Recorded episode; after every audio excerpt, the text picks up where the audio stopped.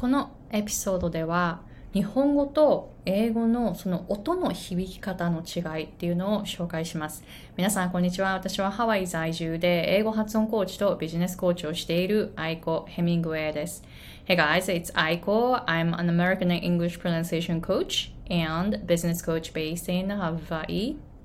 まず皆さんが会社の顔としてしっかりとしたその英語の発音を身につけたいとかアメリカに進出するためのアメリカの芸能界に進出するための英語の声を身につけたいという方のために発音の3つのポイントを紹介していますのでぜひ概要欄の方からチェックしてみてくださいね。英語上級者で英語環境で働いている方、えー、そして英語コーチ英語発音コーチをしている方その発音のそのすごくこうハイレベルなところを目指している方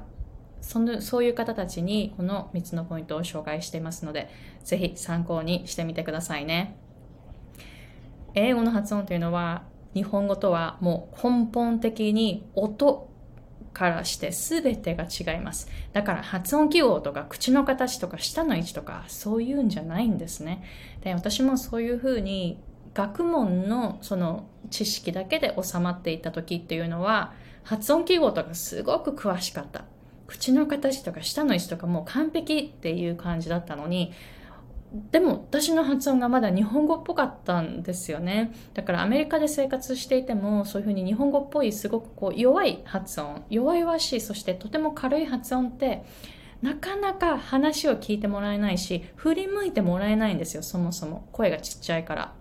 なのですごくこうどうしてだろうと思ってたんですけれどもその後にそのその英語のそのダイナミックな空気、振動、エネルギーっていうのが分かり始めて、やっとこの日本語の音から出ることができたんですね。なので、この3つのポイント、air, vibrations, and energies. Energies, it's about momentum, right? Momentum is about how you move your energies, right? Right? So I am talking about three things in this workshop video and it is free and you can check it out if you want to go to the next level in your pronunciation learning. Alright, so today's topic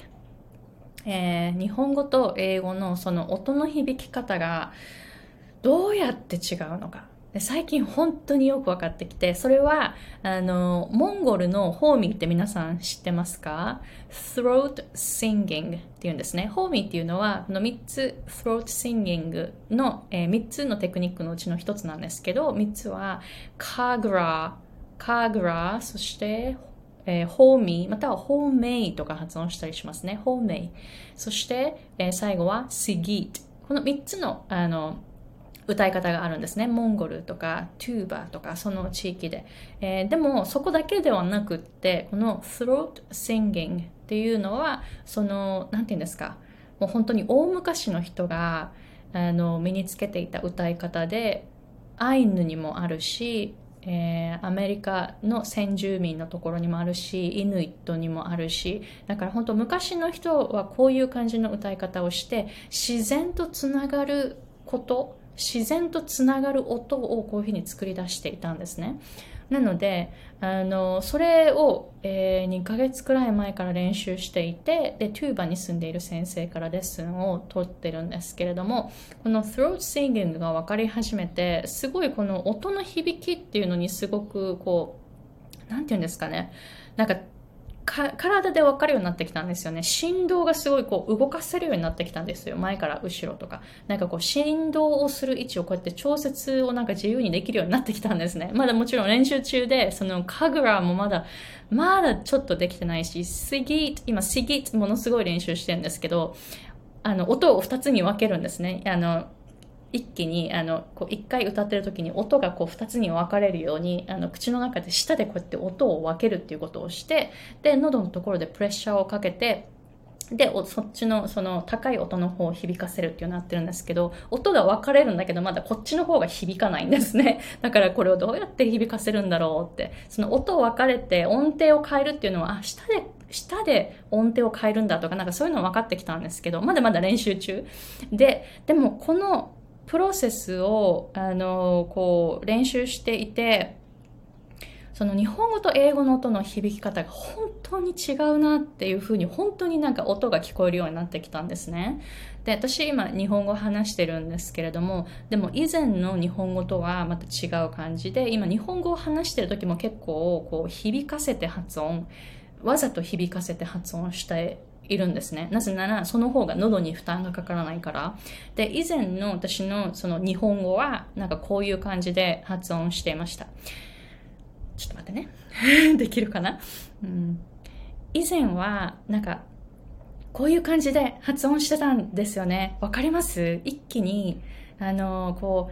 う、なんて言うんですかね、こう、力がグッっていう風に入るのと、あとは、あそうですね、やっぱ口の中の、あの、口の中というか喉のところに空気が当たるその角度がこういう話し方こっちの日本語の話し方とは全然違うんですね。こっちの日本語の話し方っていうのは喉にダメージが全然なくって。で昔のこの話し方。こっちのこっちの話し方っていうのは結構この日本語を話していてももうすぐにあの喉が痛くなるこっちの発音の仕方って日本語話しててすぐ喉が痛くなってたんですね。でもそれが最近こうじゃなくってもうもう喉がイガイガする。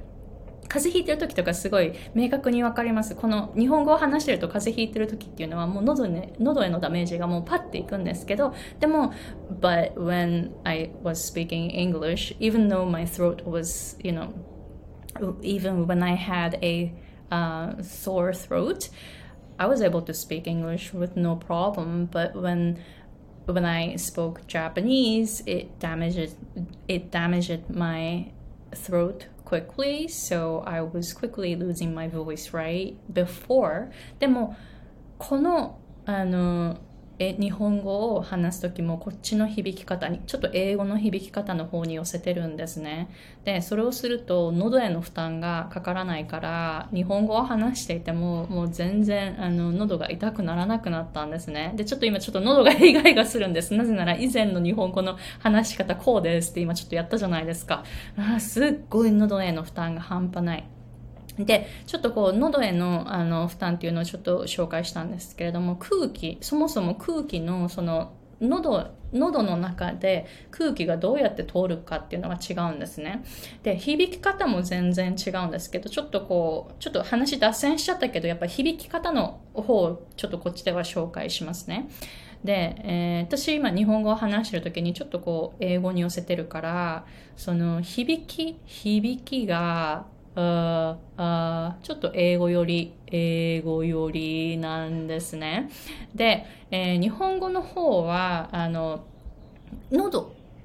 喉のあたりがちょっとこう振動するくらいで、なんか日本語以前の私の日本語こういう感じ、ちょっと響きが変わりますよね。で、響きを感じる場所っていうのは、喉の中のえー、もうなんかこの辺が痛い。この辺、この辺が痛くなる。喉の、あの、下、下があって、で、喉のなんかこの辺なんですよね。この辺でちょっと響きを感じるんですね。日本語の場合。なぜなら空気が多分ここ、パッてここに当たるんですよね。だからなんかすごいこう、ざわざわする空気がうわってここに集まるから、すごい喉、喉がすごくイガイガするんです、すぐに。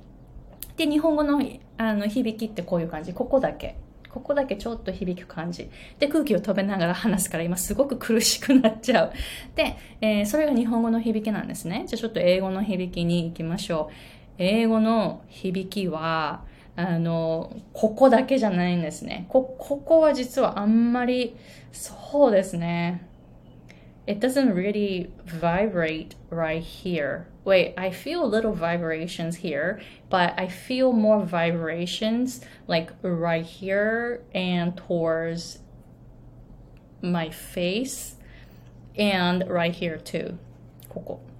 で、ここ。だから音の響きが、この、ここ、ここ。で、あの、throat singing のその、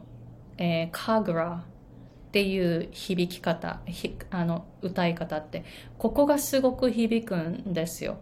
でその時に分かったのがその英語のその音ってここの響きが入ってるんですね。で、ちょっと今響きがやっぱ違うじゃないですか。さっきの、あの、以前の、あの、私の日本語の話し方では、その響きがないですよね。今、その、ここの響き入ってないですよね。でも今の英語の、あ、日本語の話し方で発音すると、ここの響きがね、多分聞こえると思うんですね。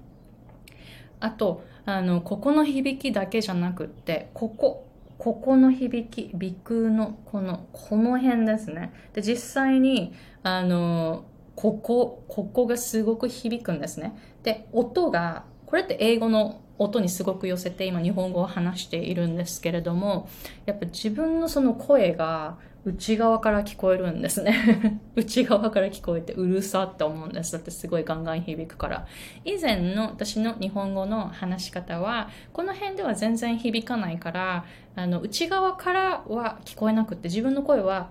外側から耳に伝わるっていう感じ。で、それで、あの、耳を塞いで自分の声を聞くと、やっぱりその響き方が急に変わるから、あ、うるさいと思うんですね。でも、今のその話し方っていうのは、もうこれで響くから、もうこれでうるさって思うんです。これで耳を塞いで聞いたらもうめちゃめちゃうるさいですよ。でも耳を塞がなくても、あ、うるさって思うんですね。なぜなら、この響きがもうここ全体的になっているから。で、英語ってこういう感じなんですよ。で、あの、本当ここだけじゃなくて背中も響くし、お腹も響くんですね、英語って。なので、あの、体全身が響くっていう感じ。なんかね、上半身がものすごく響くっていう感じがするんですね。もう振動で、もうわーっていう振動ですごく響く感じがします。で、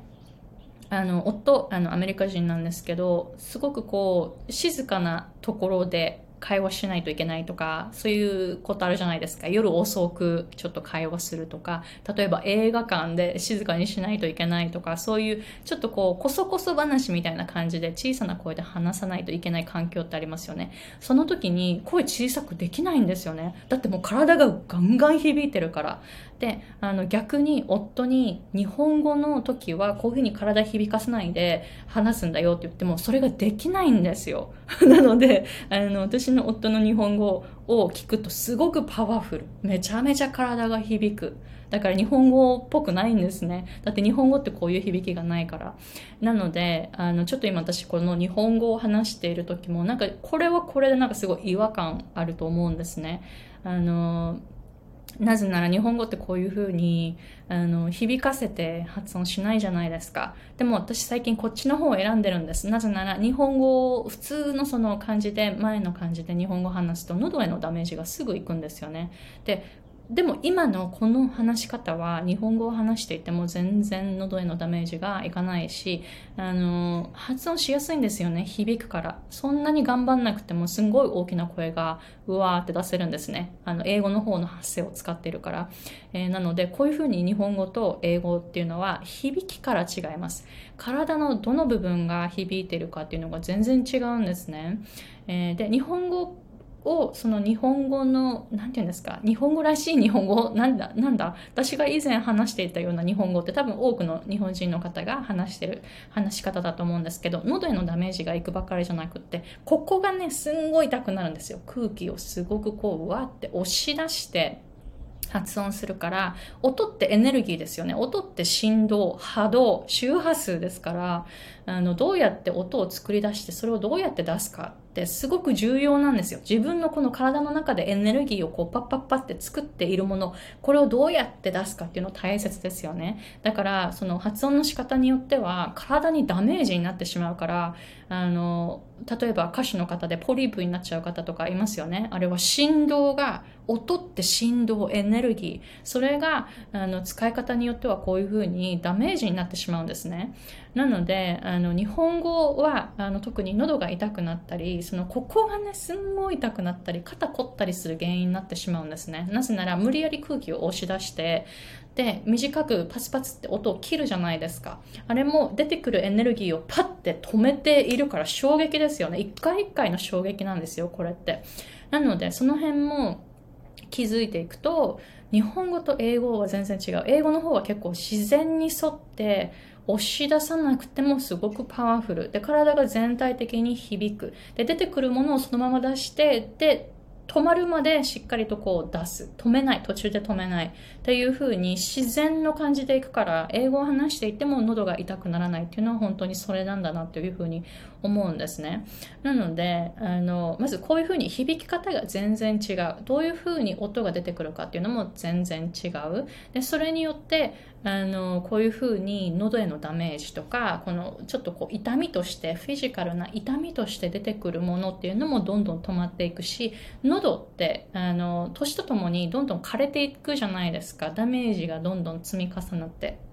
で、どんどん、あの、年とともに声出なくなっていきますよね。その辺も、あの、私今研究中なんですけれども、どうやっていかにその自分の喉をこう守って、で、いかにそのダメージがあのいかないような響きを作り出すかっていうのを今すごく研究してるんですけれどもそういう感じでやっぱりあの響き方